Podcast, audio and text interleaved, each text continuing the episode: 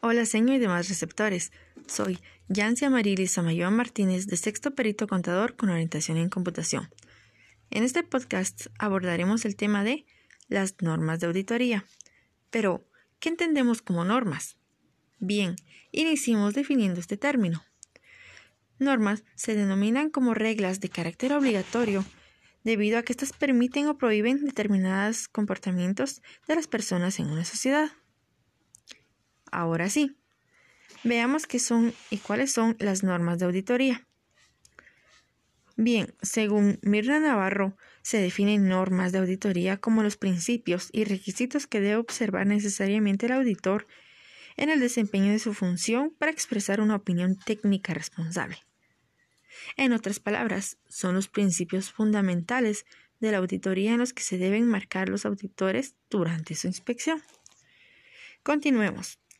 El Instituto Guatemalteco de Contadores Públicos y Auditores, en la norma de auditoría número 1, incluye la siguiente clasificación.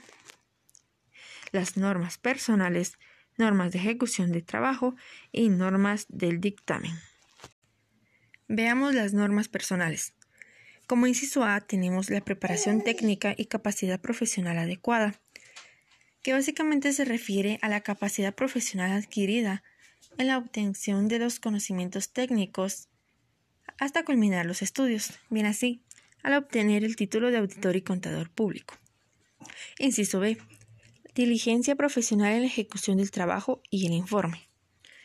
Todo auditor debe ser muy cuidadoso al desarrollar su trabajo.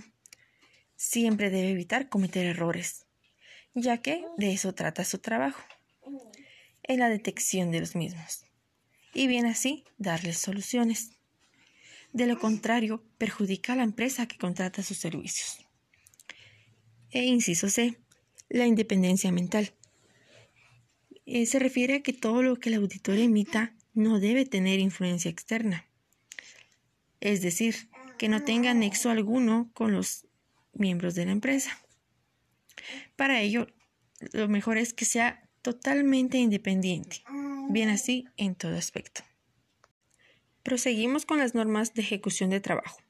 Inciso A. Estudio y evaluación del control interno. El auditor debe analizar a la entidad que será auditada, conociendo el sistema de controles que maneje y las evaluaciones que se deberán ejecutar. Inciso B. Planeación y supervisión. El auditor debe tener conocimiento de la empresa con la que va a trabajar para realizar su plan de trabajo y delegar a sus auxiliares algunas funciones. Sin embargo, debe supervisar lo que estos desarrollen. Inciso C. Obtención de evidencia suficiente y competente. El auditor debe estar seguro de la veracidad de los resultados que obtenga de su labor. Y por último, normas del dictamen. Inciso A. Aplicación de principios de contabilidad generalmente aceptados en los estados financieros tiene que ver con los criterios de elaboración que aplique la empresa, ya que el contador debe declarar si se consideraron los principios antes mencionados. Inciso B.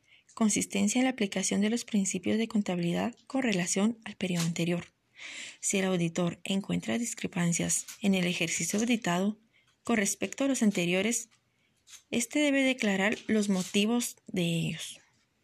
Inciso C revelaciones informativas razonablemente adecuadas. Bien, de acuerdo al principio de revelación suficiente, los estados financieros deben reflejar la situación real de la empresa. Por lo tanto, el auditor debe dictaminar si se respeta este principio o no. Y finalizamos con el inciso de expresión de opinión sobre los estados financieros. El auditor debe tener cuidado de expresar claramente su opinión en cuanto a los estados financieros de la empresa. Eso es todo. Gracias.